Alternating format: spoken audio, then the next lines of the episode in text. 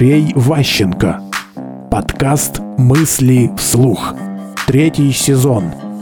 Признаки личности. В многих компаниях айтишных, опять же, за счет того, что все такие там вежливые, толерантные, гуманные, любой вид переписки, типа там электронная почта, где тысяча адресов, максимальная рассылка, там вот бесконечная вот, эта лента, надо читать все время. Точно с коммуникацией. Считается, что если ты написал эту херню свою, ты ставил 5 копеек, ты в коммуникации участвовал, ты высказался. Вроде как должны все друг друга почитать, все должны понять все, но по факту этого не происходит. Ну, то есть, как бы, люди бывают разные в плане скорости мозга, бывает очень по-разному. Старайтесь сохранять в деловой коммуникации, это важная вещь, индивидуальный стиль как у вас есть э, там образ, бабочка там, на шее, там, не знаю, неровное лицо, титул, там, название, погоны, еще что-нибудь, нужно, чтобы у вас письмо имело признаки вашей личности. Если вы пишете особым образом, не знаю, там, с запятыми, без запятых, там, не знаю, с какими-то оборотами, что-то еще, и можно узнать в тексте без вашей подписи, что это именно вы, это дает, дает вам преимущество.